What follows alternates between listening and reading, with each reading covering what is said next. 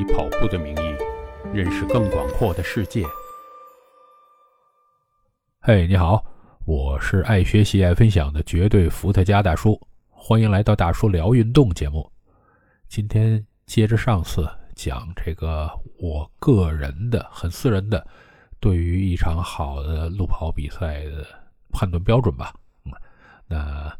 个人的啊，咱们先说到前面有争议，哎，这针对我个人来，这个不当准的，嗯，然后我这个声音大家也能听出来，还是继续的在跟病魔做斗争，呃，其实测抗原还是有两道杠，刚刚测过，但是我体温恢复正常，已经超过二十四小时，很稳定，所以胜利在望了。上次。不是讲过去完这博览会吗？那接着下来就应该是比赛这一天了。比赛这一天呢，开赛前好坏你就看这个到起点的交通便利性。那如果讲到这点，呃，必须得给这个纽约马拉松、波士顿马拉松差评了。两个让你提早个三四个小时起床，拉到山沟那么远去，是吧？不好，这我不喜欢，至少。然后咱们国内基本都不太差吧，就在城市有很多特别中心的地儿举办。说到上海，那就金牛广场是吧？应该叫啊，这江边然后多么好的风景，那肯定要给好评的。但是这个时间我们还要看合不合理，就是说你不能说单是为了让大家起床又去那儿又很方便，这时间就拖得比较晚。那时间比较晚的话，会有什么问题？等你起跑的时候，跑的特别是那些跑的比较慢的啊，他可能跑六个小时，那跑到中午，大太阳晒着，那太难受，对吧？也不能太晚，呃，不早不晚，这安排好。之后在起点那块儿你涉及到一个什么？涉及到有没有足够的洗手间提供？那这个东西呢，国内会越来越好啊，特别是一些呃比较大型的比赛。啊，我看现在提供的都是足够的。以前呢，我也遇到过这个相当不够的这地方，大家排队都最后放弃了。哎，我等着跑出去以后，到这个沿途有这个洗手间的地儿再去。嗯，然后这个咱不是说这个起点的便利性嘛？还有一点就是你城市交通啊，配不配合？你不能说即便在市中心，但是我从这个地铁站。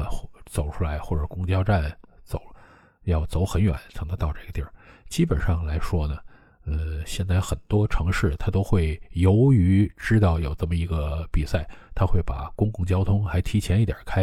呃，比如说广州，它就会把到起点的两条地铁线提前一个小时吧开开开放，而且还是你带着号码布可以免费进的嘛。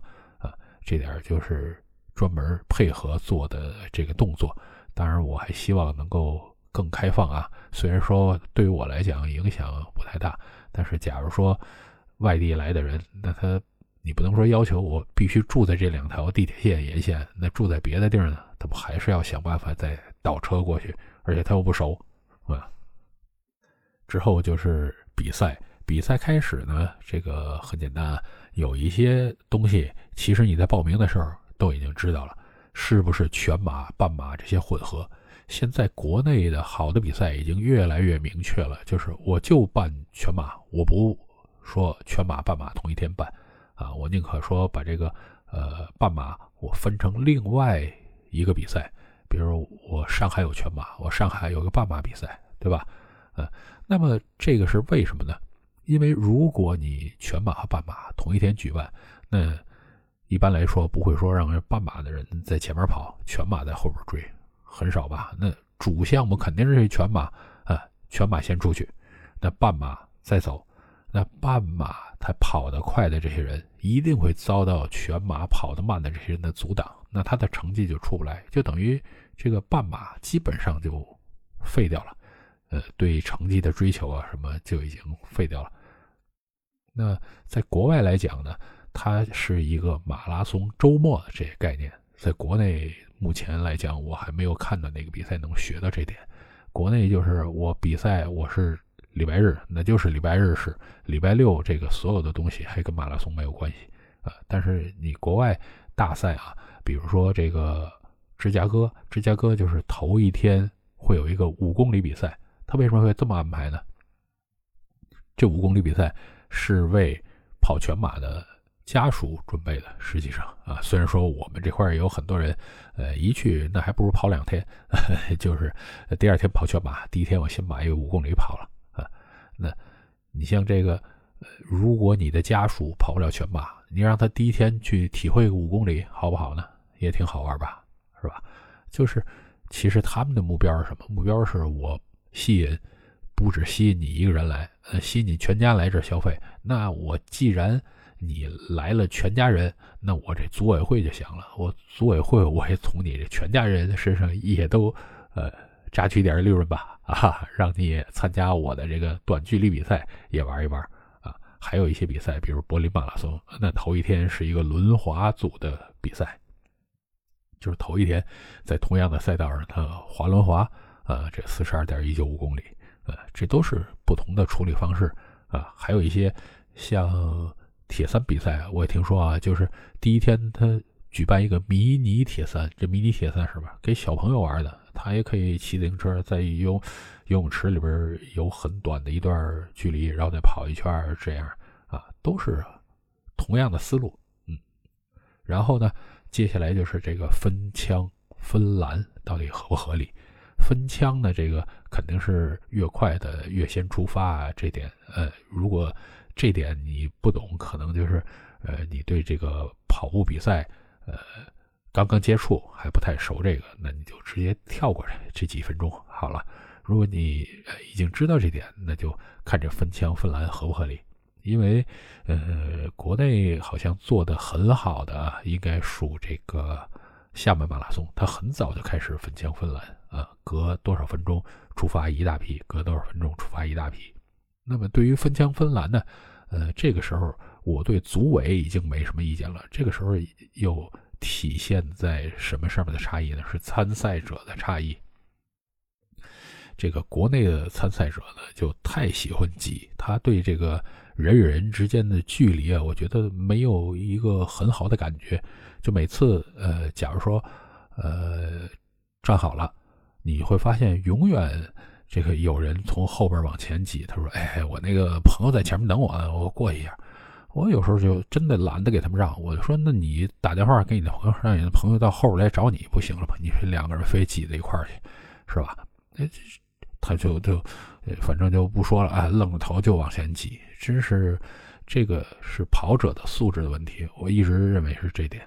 那么我。假如说整个一个栏里边，我去的比较晚，那我宁可都不往前面去了。其实它后边会空了很大一块，因为每一个栏画的这个面积肯定是超出这些总的这个里边人的需要的。那我宁可在后边我热身是很舒服一件事啊。但是假如说我去的比较早，我没道理说我到了很早我还往很后边站，那么站在前面去，站的人多的地儿。呃，这个还没那么大风呢，是吧？那这个时候人越来越多，越来越多，到后来就非常难受了。那这个比赛人组委还会组织这个赛前啊，大家呃跳一跳啊，热热身什么的。这时候你会发现根本就没法跳，周围全是人啊，半米之内可能就有两个。嗯，之后是配速员。配速员的时间显示方式呢？这点呃，有说上海是最好的，因为上海其实跟芝加哥是一样。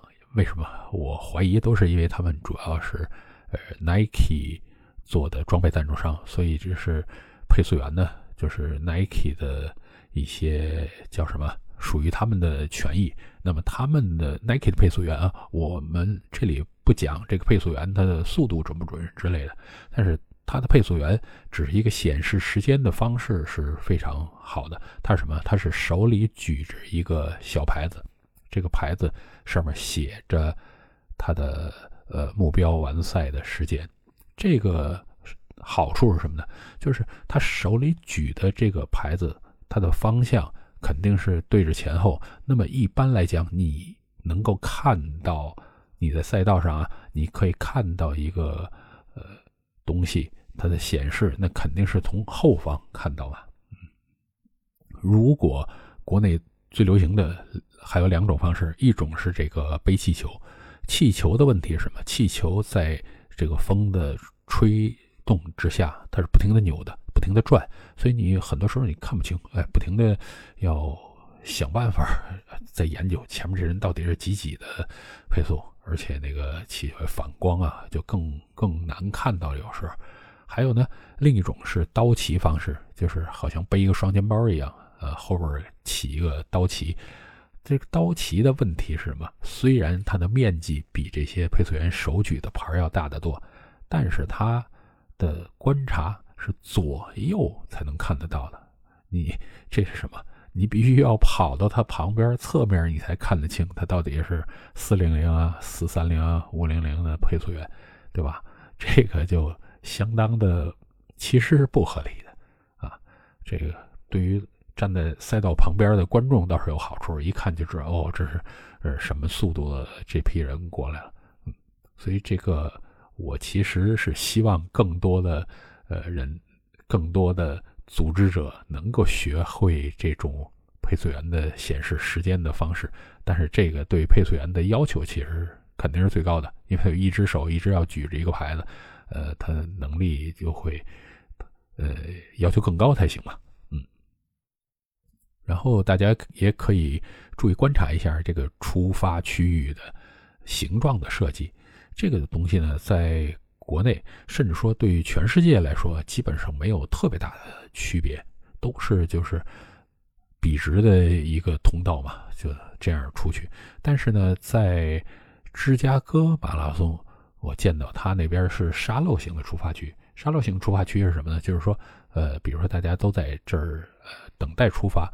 这个排队是一个巨型这种感觉往前走，突然间呢，它就会收缩一下，收缩这一下就会让告诉你什么？就是告诉你这些人要稍微慢一点嘛，对吧？因为你毕竟变挤了，会慢一点。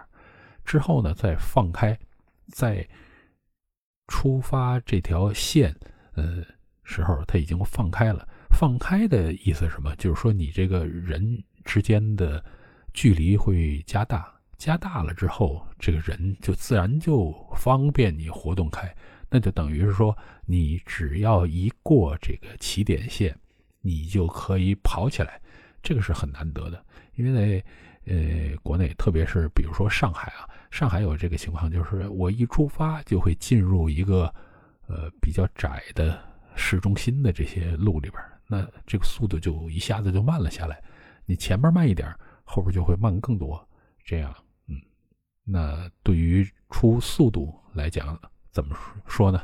就是说你必须要站在最前边啊，那有机会能跑得快点，后边的人呢会越来越慢，越来越慢。这样，赛前的仪式感，赛前仪式感呢，咱们国内不得不提北马，因为很久以前，这个北马能够在天安门广场唱国歌再出发，这就是一个特别被大家讲起来的，呃，激动人心的时刻。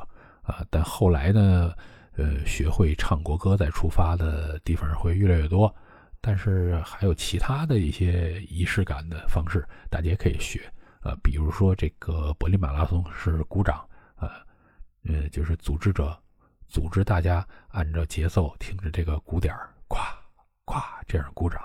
呃，上海有很呃不是上海，抱歉，日本，日本有很多比赛。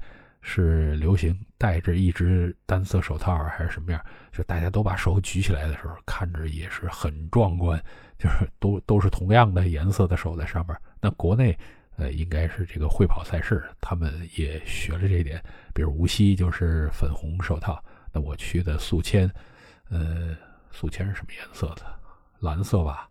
呃，西安，为什么西安我记得也是蓝色的？就这个反正。每个比赛都先给你一只手套，到了终点再发你另外一只凑成一对儿，哎，这个相当有意思。还有一些地方，比如说东京马拉松，它会有一个鸣礼炮的仪式。一出发，砰，这个礼炮，礼炮打出来是什么？打出来是剪成樱花形状的碎纸片，嗯，非常有意思。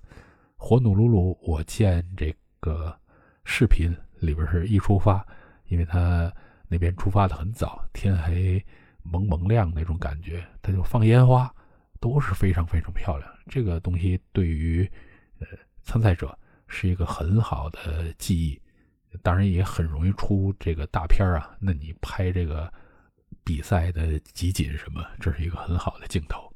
嗯，之后就是这个比赛好不好，可以来讲啊，赛道容不容易出成绩？那这一点来说呢，首先，呃，如果城市的海拔比较低，当然容易出成绩。那我们这边也是沿海经济发达，马拉松比赛办得多嘛，啊，那沿海是有优势的。然后就是一个海拔的变化，你这个海拔如果变化比较剧烈，啊，就像以前很有名，我之前提到过这个港马。什么三桥三隧？哎呀，大家觉得，哎呀，爬那么多坡，那成绩肯定好不了，对吧？所以还是越平越好，然后有一个问题呢，就是为了凑这个距离，会不会安排了太多的这种很碎的道路？因为你在路上边呢，越是直线或者是很顺畅的转弯，那么这个速度就不会减得很厉害。凡是遇到什么九十度转弯，特别是一百八十度的转弯多的话，那这个很耽误时间，就等于你让精英运动员他先把速度降下来，之后再提速，这样啊，很耽误时间的。所以，呃，这个比赛的路线出来的时候呢，其实有的时候像我们跑的多的啊，至少我一看这个路线，我这个路线太糟了吧，然后就。实际上，我就开始去数，它有几个这个一百八十度的弯几个九十度弯呃，算吧算吧，我天哪，十几个！完了，这条赛道肯定不会跑得太快啊。这个也希望国内更多的是把思维放在怎么样能出成绩上面，因为国内现在很多安排赛道呢有其他的想法，就是城市呃各个部门，比如说我这个赞助商，哎，我是地产商。那你跑我这个楼盘门口转一下，这个楼盘门口转一下，那很多时候就变成那种我说的不太好的，呃，就看楼线路了。我前一段哎，可能在市区里边，后一段全都跑到那些没人的地儿啊，这是一个。另外呢，就是有这个部门，哎，你尽量不要呃堵这儿，走这一段呢会给我造成什么麻烦？然后那个哎，尽量你不要走这儿，走这儿也给我造成麻烦？是我还见过跟这个城市很多部门开会，然后我就说啊，但是如果你要这么设计这个路线不行，那个是太难受了，都跑在那个高架上面，然后上边又没有遮阴的地方，呃，然后两边又不可能有观众啊，你甚至说难听点，你这补给搬上去都不是那么容易，是不是？然后，但是人家这个 领导们可不管，领导觉得这多好，你看看我们这个新的开发区啊，这个一眼望过去全都是各种 各样的这个优秀的企业，是吧？这个大家一定要理解这个跑步是怎么回事，才能知道什么叫好的路线嘛。嗯，然后路这个赛道裁判，这点是挺重要的啊。呃，这个我之前不是说在黄埔马拉松，我还挺感谢呃赛道裁判的。当时怎么情况呢？我那天是穿着西装跑的，我的号码布是别在西装的外边。然后那天跑着跑着，天就突然间特别热，那我就把这个西装脱了。但是我知道肯定要露着这个号码才行，我就把它拿在手里。然后这个有个赛道裁判指，你这样不行啊，你这必须要把这个。呃，衣服穿上，要不然你就把这号码布给别到自己衬衣上才行。那我就哎呀，没办法，我穿上吧。因为人家说的也对啊，虽然说我已经尽量这个 避免这个也不行。那这个东西它指出来说明什么？说明赛道裁判是在履行他的职责。但是很多时候我看这个比赛的一些照片啊或者视频呢，我都心说这个裁判去哪儿了？比如说，这个推着婴儿车，这个准不准啊？这个很多的时候，好像各地方的新闻都把它当做一个好事来说。但是，呃，规则里边有没有写，这个我都真的不清楚啊。有的甚至说出现一些奇怪的，就是什么骑车的上了赛道的，呃，轮滑在赛道上面的啊，包括有一些赤膊。那有的人他反对这赤膊啊，我个人对这个倒不太有所谓。有人说，哎，这赤膊，呃呃，形象不好，有碍观瞻。我说，哎，人家又没碍你事儿。哎，但是我突然一看，我说，哎，这要是赛道裁判要是不想让他这样，很简单，为什么？他赤膊，他那号码布去哪儿了？他不不在短裤上没别着，然后他他肯定是那个呃。跟衣衣服一样，团团这个掖在短裤后边去了。我说这不行，这如果有赛道裁判，很容易管的。那所以这赛道裁判呢，要起到他应有的作用啊。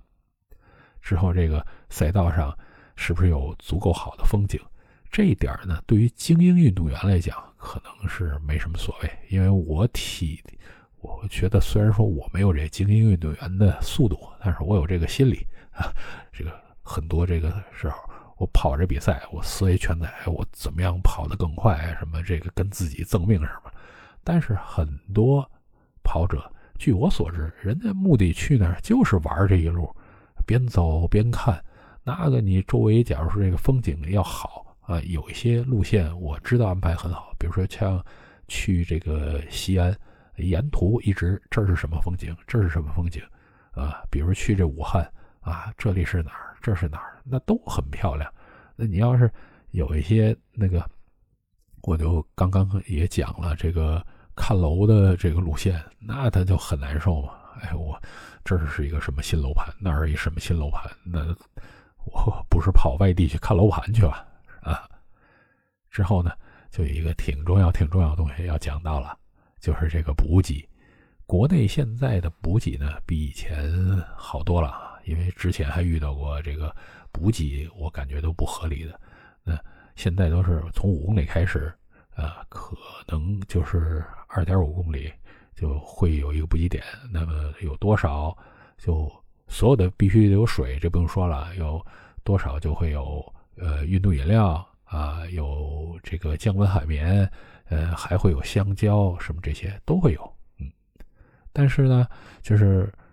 其他的大家还要注意一下啊，就是说，呃，我们在看电视转播的时候啊，如果你也愿意看这个马拉松的电视转播，就会发现有国内的比赛，呃，发生过不止一次两次，这个精英运动员他的补给瓶从他这个桌上掉了，或者怎么样啊，包括很多优秀的国际赛事也会出现精英运动员补给的失误。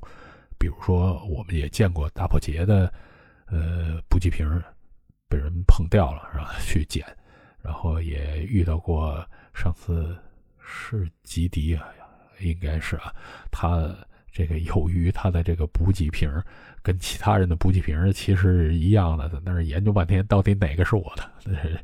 呃，都是，所以看看这个比赛安排的好不好，其实也是一个呃。可看的地方啊，因为有时候国内为什么经常会出现失误呢？就是因为国内，呃，会把精英运动员的补给安排的太密，那很容易被碰掉啊。然后世界精英的那些比赛，都会一张桌子可能最多放三个瓶子，让你很容易拿自己的那个，不至于碰到别人的啊。这是对精英运动员，对于后边这些运动员呢？之前我听到过很多表示啊，我跑的比较慢，我可能要五个半小时以后才完赛啊。这个时候到我那儿，哎，这个路上的补给已经没有水了，这是很夸张的。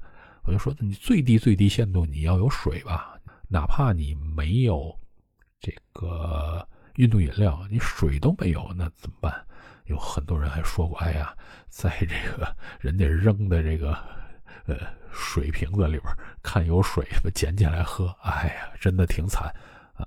呃，我是没有体会过这些啊，因为我相对来讲，我跑再慢也不至于跑这么靠后啊。因为这个对我来讲，我会觉得很辛苦。嗯，所以可以想象那个时候这些人是多么的绝望啊！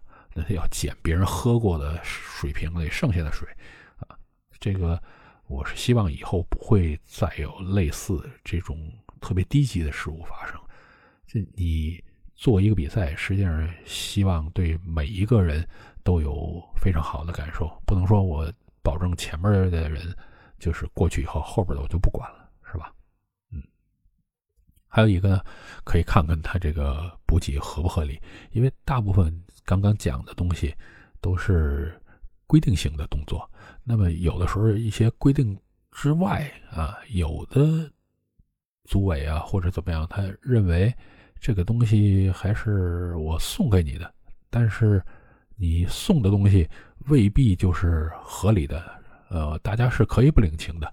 比如说呢，我遇到过这个路上的补给，包括一些能量饮料，能量饮料啊，就不是那个运动饮料，能量饮料，呃，累了困了啊，这这一类的东西，那喝这些东西在。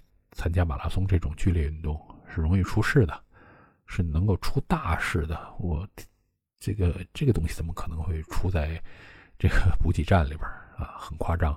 还有的呢，呃，我遇到过，呃，放月饼，呃，这种东西太干了呀，就是没法吃。如果你你这个运动员跑的时候再吃这么一个东西，虽然说它很有特色。很有可能是当地很花心思准备的这个东西，但真的绝对不适合在呃比赛中间吃这么一个东西，是吧？之后讲到医疗，医疗可以看啊，它救护车够不够多，有没有专用的救护车道？因为有的这个路上边大家发现，哎，都是人在跑的路，然后如果要有车辆来，那就是跟。运动员占同样的道路，这个就不合理了啊。然后之前我不是说反对过意识跑者吗？那你这个路上流动的呃医疗需不需要呢？也需要。你应该改成什么？改成自行车驮着这个 AED 的这种医疗，这个在国外是很流行，我见过一些次。那么就是呃骑着自行车的医疗团队，他。驮着 AED 就是这个心脏起搏器，在路上啊，一会儿往前，可能一会儿再又调过来，这样骑，他一直是观察路上有没有这种需要的啊。然后国内的这个医疗啊，有一个问题啊，就是所有的医疗站干的最多的一件事就是给人喷白药，所以你在这个国内的马拉松赛场上面，只要接近这个医疗站，你就闻到一股白药味儿。实际上，这个好不好呢？我也不知道为什么国内的这些选手还都认为，呃，这个是没有问题的。呃，白药这个东西呢，实际上我们的精英选手都是不碰的，因为它是对兴奋剂来讲呢，里边有违禁成分的。呃，碰了它是给自己找很大麻烦的啊。那么。我们这些跑者，就是即便是普通跑者，那你需不需要用白药这个东西来缓解自己的这个呃一点点疼痛呢？因为白药这个东西不是说把你这个疼痛治好，而是说让它缓解，让它不觉得那么疼。哎，我就反正个人挺反对用这个药的，除非是真的受了什么伤啊，那个时候就基本告别运动了。然后关门的合理性，这关门这个东西，呃，每个比赛的设计还都挺有意思的。现在国内也有一些比赛开始学国外，呃，特别是日本，日本好像挺会搞各种事情的关门。呃，那我看刚刚办完的这个上马，呃，终点是真做了一个关门的样子，就是一个门啊关上啊，挺有意思。那么。它应该是逐段关门，然后开放这个赛道还给公共交通嘛？这个是不是完全按照比赛讲的这个节奏来做，是很关键的。因为之前也听说过，呃，当地的交警啊，就是提前那没到这个时间，那么这运动员肯定是按照自己的节奏在那儿跑，没到时间，他发现哎。完了，这个赛道上已经有这个车辆在开了，那只好跑到这个边道上，那其实蛮危险的啊。那这个时候你就无形中给了运动员额外的风险以及心理压力，这个非常不好。然后这个比赛呢，我个人呃表达过很多次了，我个人是很注重和观众的这个交流的。如果就是完全没有观众的互动的路段，我觉得就特别闷。那我为什么要参加这个比赛呢？那我自己去跑，这个也一个样啊。呃，比如说在深圳，我一直说深圳是一个很容易出成绩的路段，呃，特别直、平直的路段。但是我真的不愿意跑，因为在深南大道上，我在这个主道上面跑，隔了一个辅道，那个人都被拦在，呃。边道上面，我跟这个观众隔着有二三十米，那有什么意思呀？是不是？啊，然后观众看也是各地不同的性格，他会不会很积极的跟你互动？这点来说呢，就是西方观众肯定是比东方啊好很多。即便在日本，这种很热情，但是他们那种呃跟。运动员的互动还是我觉得还是有拘谨的，就是说 这种好像热情都热情的是一个样子，但是在特别是美国，我觉得很有意思的一点啊，他们真是把这个马拉松当做一种节日，然后他们会就在路边吃啤酒摊然后自己在喝啤酒，然后。完全就当欣赏，就是不用看电视屏幕转播的马拉松比赛，那就在我们家门口。哎，我这是最好的观看嗯比赛的这个地方。哎，我觉得这也是一种很享受的感觉啊，就好像我在给你这个坐那儿表演一样，是吧？然后还有很多很有创意的这个 signage，叫什么？标语牌儿之类的，他们各种稀奇古怪的这个呃话写在上面，那也非常有趣啊。国内现在是做的越来越好啊，因为有很多呃自己跑步的，特别是跑团啊什么的，他们也会做了一些很有趣的这个互动的语言的词这个板儿在沿途啊非常好。以及呢，呃，这点要说广马了，广马是。我见到国内最好的私补，你就可以想啊，在广州，嗯，叫什么吃早茶，啊，就是那些点心有什么可都有可能在广马的沿途的这些补给上面看到。那个就是各个跑团，呃，有可能就是直接去这个酒楼去买了拿出来。哎，真是非常好玩。那你这个如果不是很追求成绩，呃，又是沿途又认得很多人，那你这个沿路这么吃下去，这一路估计也撑得够呛才能到终点。呃，非常有意思，你会感觉这是一个很有温度的城市。啊，我希望这个其他的城市也把这事儿学起来吧，因为很多人都在这儿还特别羡慕。呃，包括吹嘘。这个东京马拉松说东京马拉松的私补是最好的啊，这个的确是因为日本人很讲究吃各种小的东西嘛，什么和果子就是那种小点心、甜点心的这种，嗯，他们又方便当沿途的补给，它一个东西不会太大啊，你可以尝一个这样。那么很多店家他为了展示自己的这个手艺，他会拿出来自己店的。拿手的东西出来，嗯，那我们这块儿，即便我们自己没这手艺，那我们可以去直接去当地买这个早点，那都是小点心嘛，啊，出来玩儿，呃，其实你有心就行了，并不是说我一定要吃什么特色吃的这种东西呢，就是一个气氛啊。然后很多这个国外的那些东西，好像据说国内也吃不惯啊。啊，我还没跑过这个，呃，伦敦。说伦敦的补给就是那种什么，呃，橡皮糖。哎呦，我天儿，我想想也够恐怖的啊！虽然说我的这么爱甜食，但是人家不就是为了一个玩儿嘛，是吧？好，之后咱们就聊聊到这个比赛结束。比赛结束呢，那有一点啊，就是奖牌被人挂在脖子上，那这点，这点来说呢，国内很多重要的比赛都缺失这点。我并不很难说这点到底是好还是不好，因为国内的这个奖牌很多时候是装在一个很精美的盒子里边啊，特别是某一个呃珠宝首饰赞助，那它盒子也很精美。呃，他如果把它挂出来，是不是还觉得哎，还找了很多麻烦，还要重新你自己再装回去？但是把脖呃 这。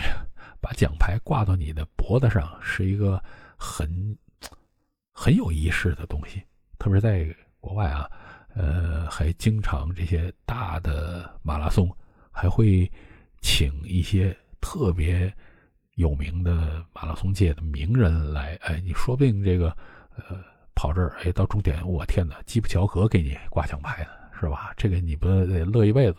嗯，那在国内这点。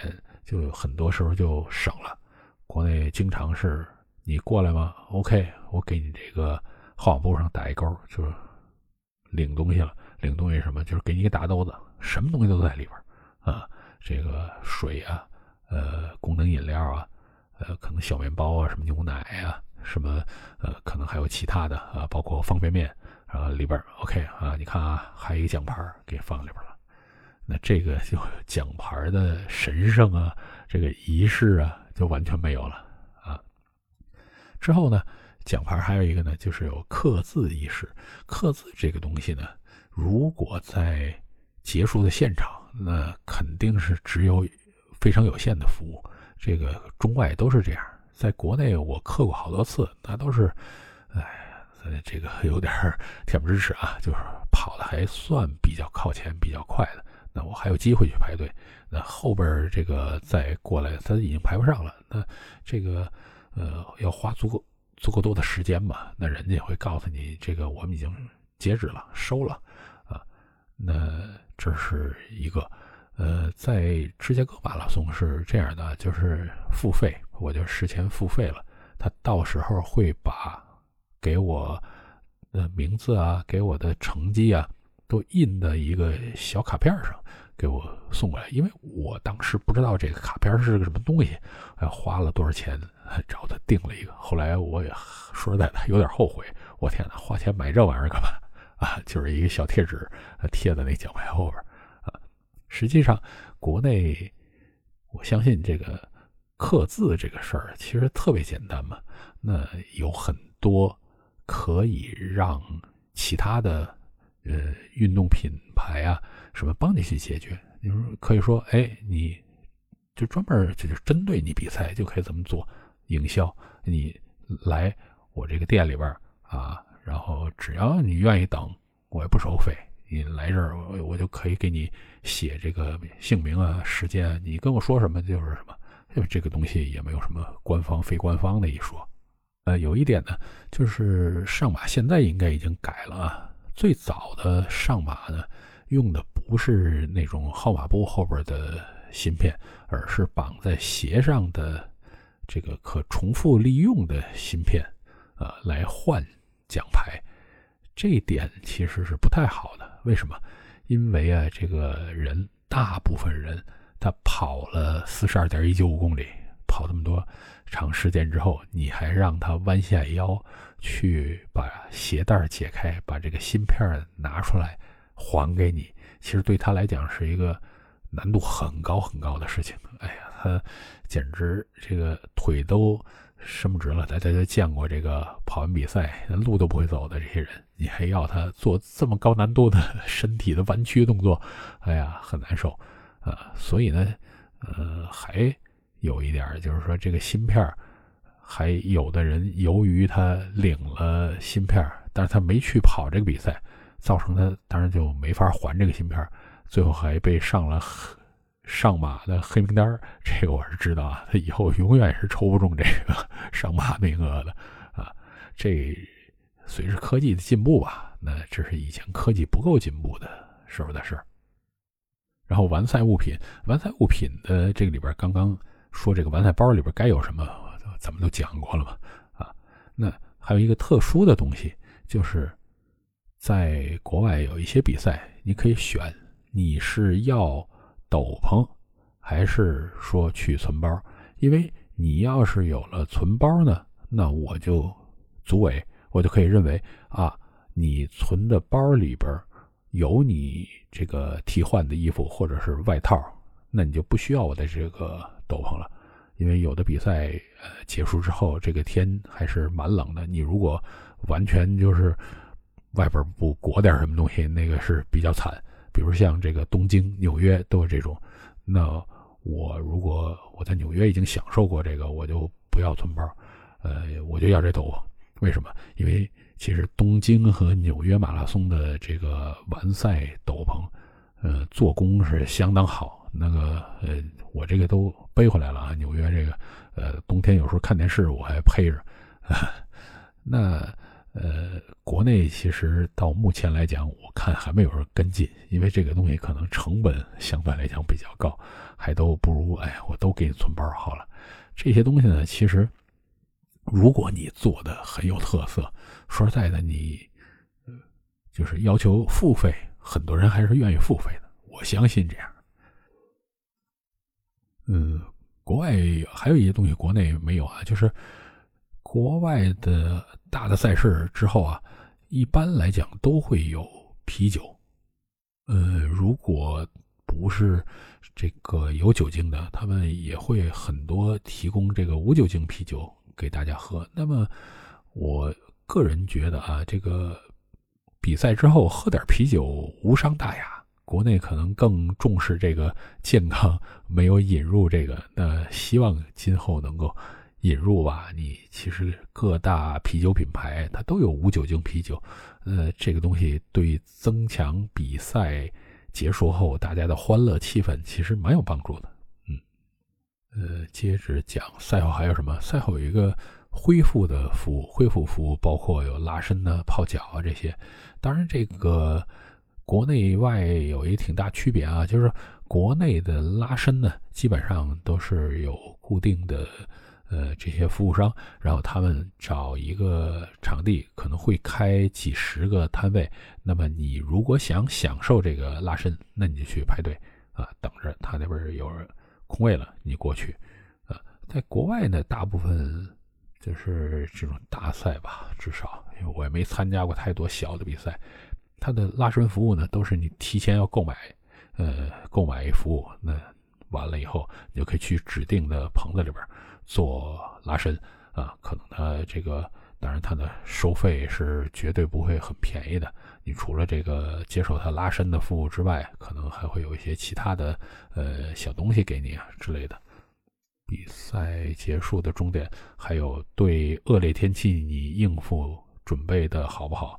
比如说，呃，国内有一个很棒的比赛，呃，武汉马，武汉马那一年应该是对，是在下雨，然后它的终点呢就会有什么？就会有一个棚子，男的一个棚子，女的一个棚子，里边会有很多吹风机给你，特别是对于女性啊，我觉得那个就照顾的很很好了，因为这个女的的确是怕冷，而且。特别是她如果这个头浇湿了，呃，对她影响比较大。他给你足够多的吹风机，让你来把身子啊跟这个头发吹干，这很重要。那说明武汉对这个呃遇见是预计的很准啊，呃，做了充足的准备。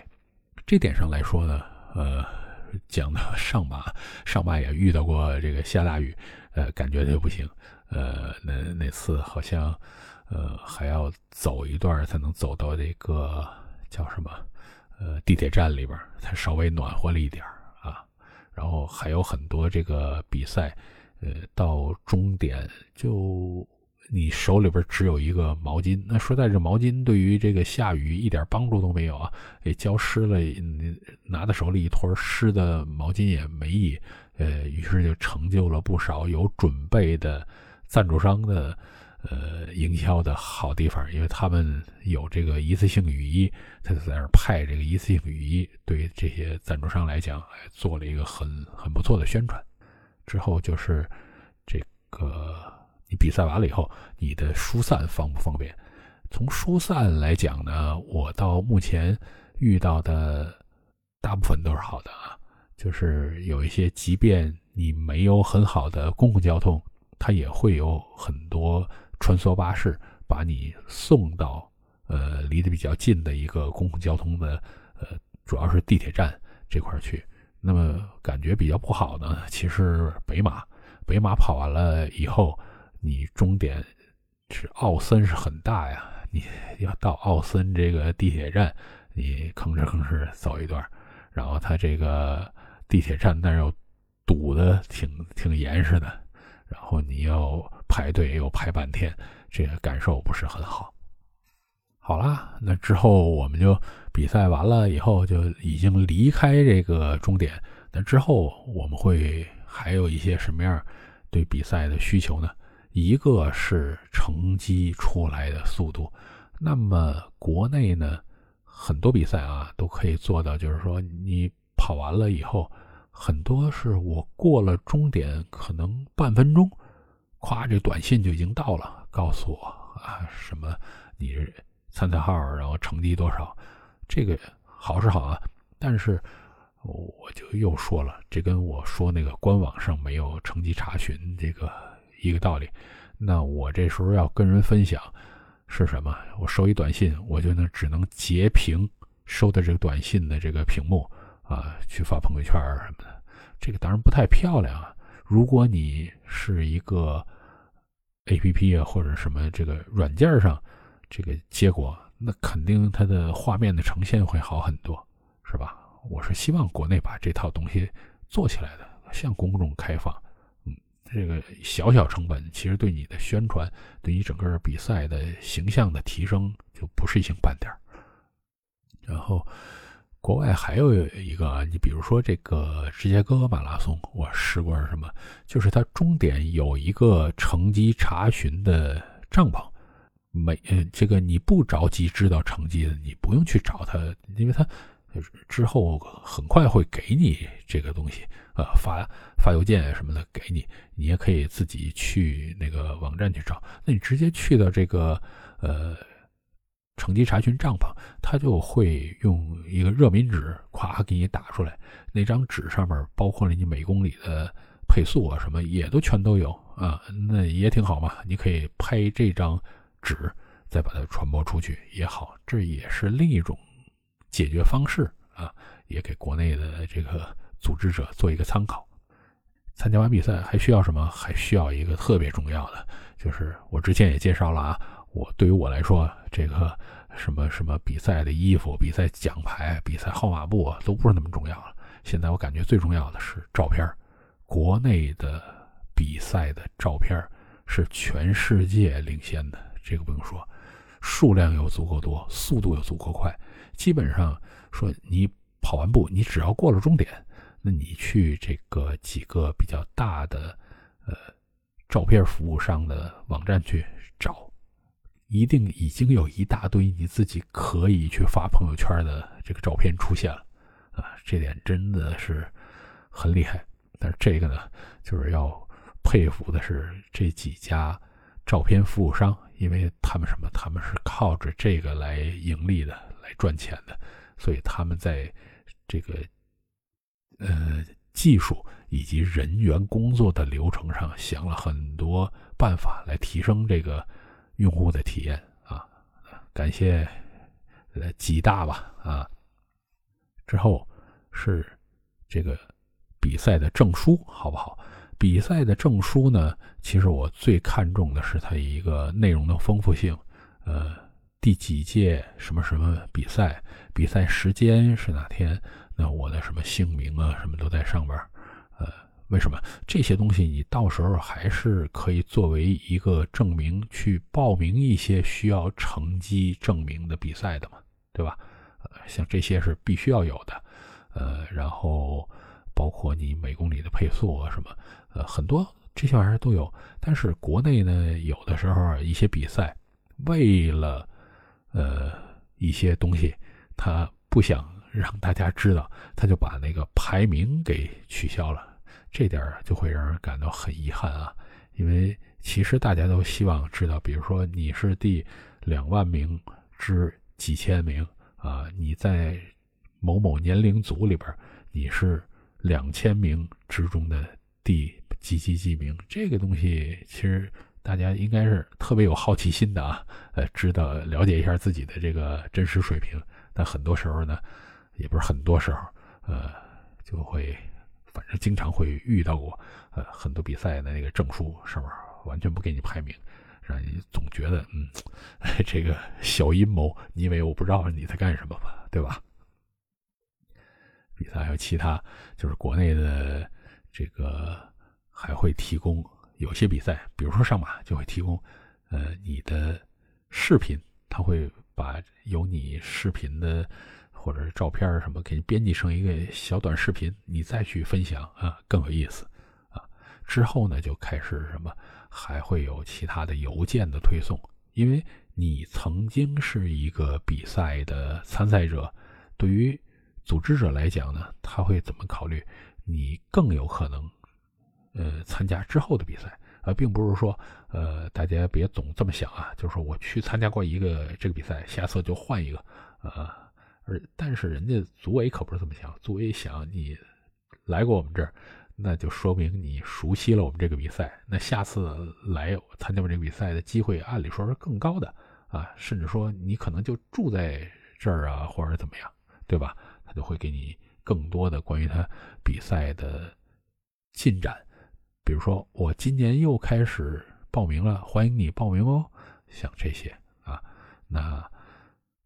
讲的差不多了吧？就是这些，我也不知道我对这个跑比赛，呃，这些不同的方方面面啊，有没有提到都齐全了啊？对于其中这些点的看法，是不是都合理？欢迎你留言什么来跟我一块儿的探讨，把这个整个的内容以后可以做得更好。就是我。其实聊过这一次之后，并不代表说啊，这就这是我的一个定论。我的这个思想其实也是在不断的变化，因为这个我也在学习啊。如果大家能够提供更多的思路给我，那说不定在未来的某一天，我再重新做一个新版的。呃，这个算我二零二二年版的，说明过了三年，二零二五年我再重新出一版。那我现在怎么看这个比赛啊？会是一场好的比赛，对吧？啊，谢谢啊，你有这个耐心听这样一个鼻子完全堵住的人跟你叨叨了第二期这个节目了。呃，希望以后可以跟你继续的大叔聊运动。